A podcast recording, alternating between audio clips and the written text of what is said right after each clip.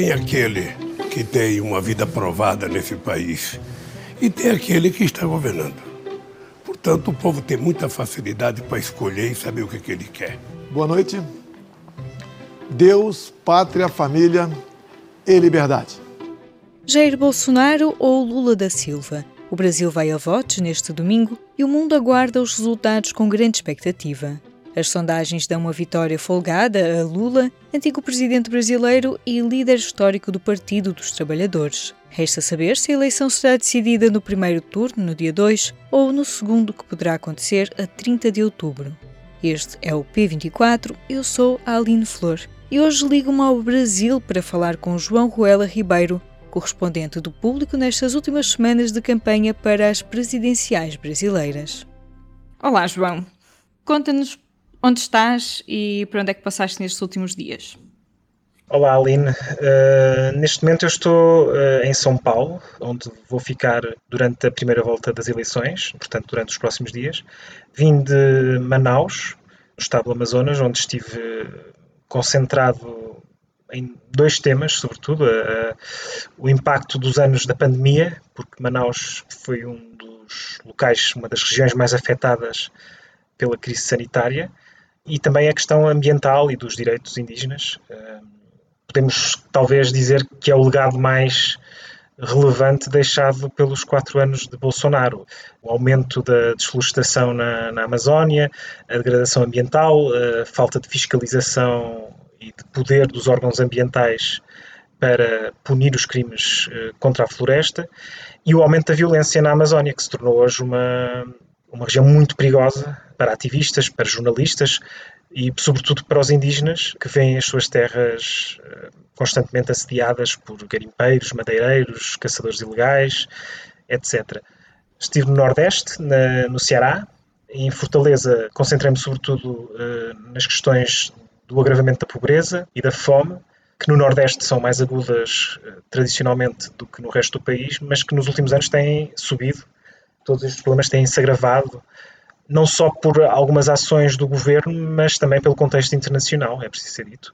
Tanto a pandemia como a guerra na Ucrânia e a inflação pioraram um quadro que já era grave, tornando muito grave. E esse também é, é, é obviamente um fator que vai uh, ajudar a decidir o voto. Uhum. E também concentrei no, no sistema educacional porque uh, foi um dos maiores impactos da paragem que a pandemia obrigou, não é? Das aulas presenciais, e isso também tem um impacto no agravamento das desigualdades, porque o sistema público tem algumas carências no Brasil, e se durante alguns anos conseguiu reverter as desigualdades, ou seja, se durante alguns anos eh, alguém que tenha estudado no ensino público conseguia até entrar em boas faculdades, eh, nas universidades públicas, que são as melhores no Brasil, a pandemia pode ter comprometido de certa forma isso, e foi um dos temas também que explorei. Uhum. Estes temas que falaste, as cidades que estiveste no Brasil, no Norte, essa visão, por exemplo, ambiental ou da pobreza que tu viste e viste como sendo algo muito importante, como é que depois o outro lado, do, a outra metade, digamos, do Brasil olha para estas questões? São também determinantes ou as prioridades, ou há outras prioridades que vão ter mais peso, se calhar? Neste momento, eu acho que o, há uma diferença em relação a 2018 no eleitorado bolsonarista, por assim dizer, que em 2018 havia de facto algumas bandeiras que chegaram a unir a maioria do país, não é? como se viu depois com a vitória de Bolsonaro.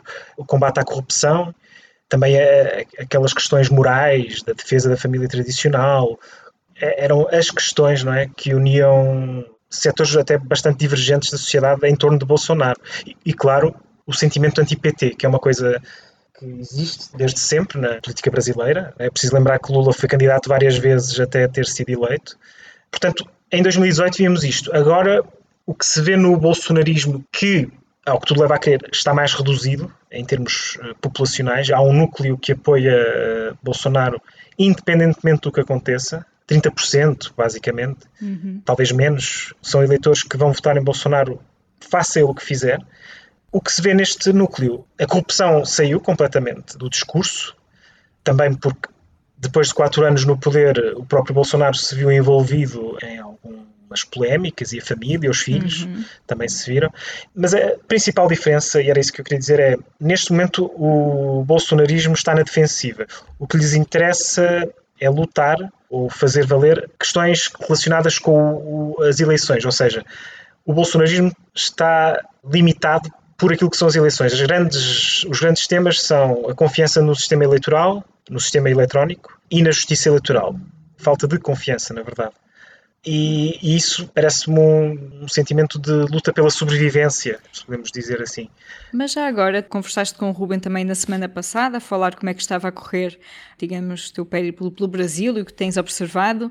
E o que é que também mudou nesta semana, não é? desde a última vez que te ouvimos no P24 para cá? Quem está do outro lado, não é? do Lula, porque estas eleições também se reduziram um pouco, estes dois também estão de certa forma na defensiva, não é?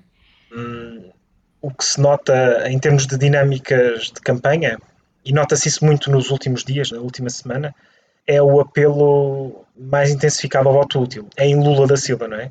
A campanha dele e os partidos que o apoiam têm multiplicado os apelos a que as eleições sejam resolvidas já no próximo domingo. As sondagens dizem que é possível, não fecham a porta a isso. Também não dão como garantido, e como sabemos, sondagens não, não são o voto.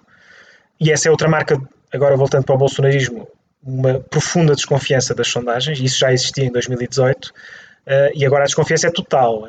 Voltando à, à, à, campanha do Lula, as sondagens de facto não fecham a porta a essa possibilidade de ele vencer já a primeira volta, que seria algo extraordinário, só aconteceu uma vez, na reeleição de Fernando Henrique Cardoso, uhum. e por isso há essa intensificação. De facto, é, é, aquilo que estavas a dizer é verdade, a campanha reduziu-se a dois candidatos há vários meses, há quem fale de uma segunda volta antecipada, porque os restantes candidatos não conseguem ultrapassar ali um patamar dos 7%, 8%, que serão é Ciro Gomes e, e Simone Tebet, e por isso há, há uma clara tentativa e esforço por parte da campanha do Lula de tentar captar, sobretudo, votos dessas outras candidaturas uh, que correm por fora.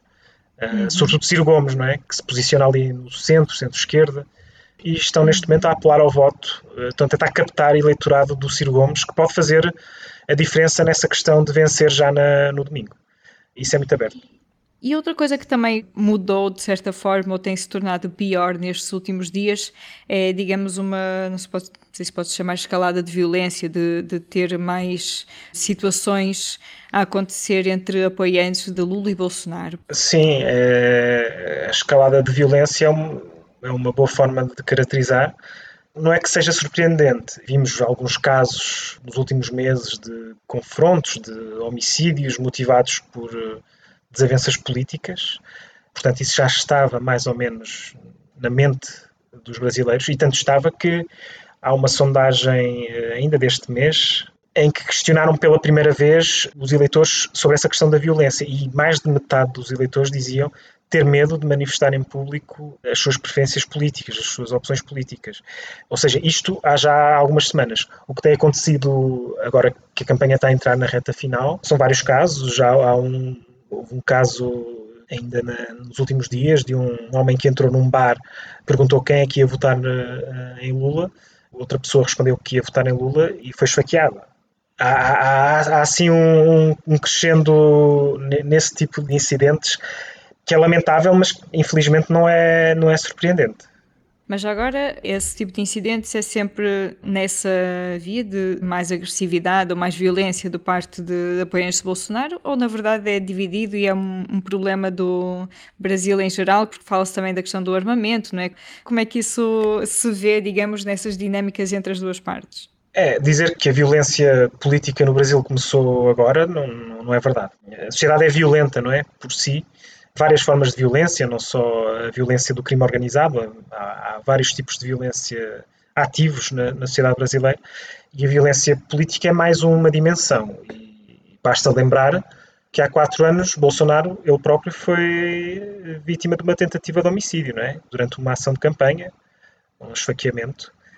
Agora, se me perguntas se há um lado que ataca mais o outro, esse levantamento não acho que seja feito, mas o, o que se vê de uma forma um bocado empírica é que há um lado no caso, o lado de Bolsonaro, que faz uma apologia da violência. Uma das últimas declarações de Bolsonaro era, era de que a esquerda e o PT é preciso ser extirpada da vida pública. São imagens fortes, apelos a não à derrota do adversário, mas à aniquilação. São coisas em, em política há sempre confronto, não é? E há sempre uhum. polarização. A polarização não é má por si própria, mas no discurso público de Bolsonaro, a imagem que é repetida é de aniquilação do outro, de fim da possibilidade do outro sequer competir em eleições ou existir. Depois há a questão, de facto, das armas. É uma das medidas também mais emblemáticas do governo, eh, a liberalização da compra e porte de armas, e os dados falam por si, subiu muito o número de armas de fogo nas mãos de civis, da população civil. Uma pessoa que queira ter uma arma no Brasil, uma pessoa civil, tem hoje a vida muito mais facilitada. E é de esperar que quem esteja a comprar estas armas sejam apoiantes do presidente. Penso que há um estudo que mostra que foi nos Estados em que Bolsonaro teve melhor votação em 2018 que mais aumentou o número de armas, a venda de armas no, nos últimos quatro anos. Agora, os mais pessimistas diriam que estão aí as raízes para uma milícia armada popular, para a eventualidade de Bolsonaro perder e aí poder criar eh, um, um cenário de caos e de, até de instabilidade. Agora, as instituições, o STF, o STE, que é o Supremo Tribunal Eleitoral, estão muito de sobreaviso para essas questões. O esquema de policial de segurança para o dia das eleições em Brasília foi altamente reforçado, claramente para a eventualidade de desordem e instabilidade, caso Bolsonaro seja já derrotado no domingo. Ninguém quer dizer que vai acontecer, mas estão a ser tomadas as providências na eventualidade disso acontecer, sim. Uhum. Para terminar, uma nota positiva, se é que há alguma nota positiva, na verdade, numas eleições em que parece que é tudo tão pesado, não é? E tão, é isso, tão polarizado, uh, num país tão dividido, não é? Que parece que as prioridades não, não coincidem, não é? O diagrama de Venn não cruza. Uh, há alguma coisa que tenham em comum estes dois lados? Alguma coisa que não seja. Uh, que não tenham força a separar e que seja mais ou menos um desejo comum das pessoas de ambos os lados do espectro? É, é, é difícil. Uh, e isto não começou só com Bolsonaro. O Brasil está há quase uma década que está num processo de rompimento do tecido social e em que as opiniões políticas e o voto e, digamos, a fidelidade política se tornaram quase identitários, não é? Nota-se uma certa dificuldade em, em, abrir mão, por exemplo, do apoio a Bolsonaro. Mas eu acho que as eleições vão, podem mostrar eh, um facto positivo, que é uma vitória de Lula à primeira volta não significa que a maioria do Brasil seja apoiante de Lula ou do PT, nem aproximadamente, mas significa que há um apoio avassalador, tão avassalador que é capaz de eleger alguém à primeira volta, algo que, volto a frisar, é muito difícil no Brasil. Significa um apoio grande e sólido à normalidade democrática, pelo menos. E isso é uma coisa que vamos ter que esperar para ver. Porque, de facto, o Lula, também por ser quem é, não é? Falamos de alguém que paira sobre a política brasileira desde há 30 anos, não é? Foi presidente, foi várias vezes candidato, é uma figura tutelar e conhece toda a gente, não é? E é bom a fazer alianças. E o que ele montou para estas eleições foi uma união em torno de um denominador comum muito mínimo, que é a defesa da democracia.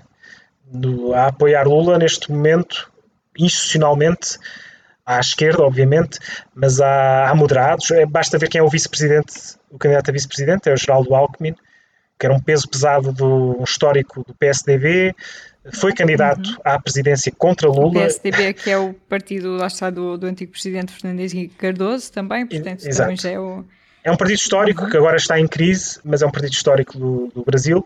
E o Alckmin, em específico, não é propriamente alguém de esquerda. E, aliás, a, a própria escolha dele motivou algum, alguma preocupação interna, não é? Porque está-se a escolher alguém que nada tem a ver com o PT, nem com os seus apoiantes da esquerda. E, para além disso, até o mercado financeiro, de certa forma, está já a apoiar Lula. Até há várias igrejas evangélicas, muitos partidos não quer dizer que necessariamente venham a governar com ele ou a apoiar uh, governo, e nós sabemos que na política brasileira a fidelidade eh, em Brasília é um bem escasso, e provavelmente também será com Lula, mas isso será algo para ver uh, depois, não é? É muito cedo para ter essa conversa. Mas o, o que é facto e o, e o, que suporta esta possibilidade de Lula vencer à primeira volta é essa noção de defesa da democracia. Ou seja, se Lula de facto conseguir uh, vencer à primeira volta, significa que há uma, uma maioria muito sólida de brasileiros que não quer pôr em causa o, os ganhos democráticos conseguidos no, nos últimos 35 anos, não é? Desde a redemocratização. Pode acompanhar a cobertura das eleições brasileiras em público.pt. Contamos também com contributos de quem nos ouve. Se tem uma pequena história para contar, uma foto ou um vídeo que ajuda a dar outra perspectiva destas eleições, envie para brasil2022.público.pt. Além das reportagens do João Coelho Ribeiro no Brasil, toda a equipa do público está atenta ao que se passa do outro lado do Atlântico. A Mariana Durães, do P3, esteve à conversa com quatro jovens brasileiros em Portugal e conta histórias sobre a experiência de viver estas eleições longe do seu país.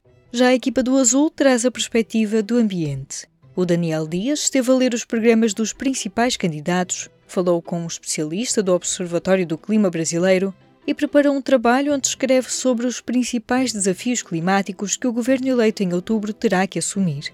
Para estas eleições, o público conta também com uma parceria com a agência Lupa para o fact-checking da prova dos factos e com a Folha de São Paulo, que partilha conosco outras perspectivas sobre estas eleições a partir do Brasil. No domingo, já sabe, o melhor lugar para acompanhar as eleições presidenciais brasileiras é em público.pt. Este foi mais um P24. Eu sou a Aline Flor. Tenha um bom fim de semana. O público fica no ouvido.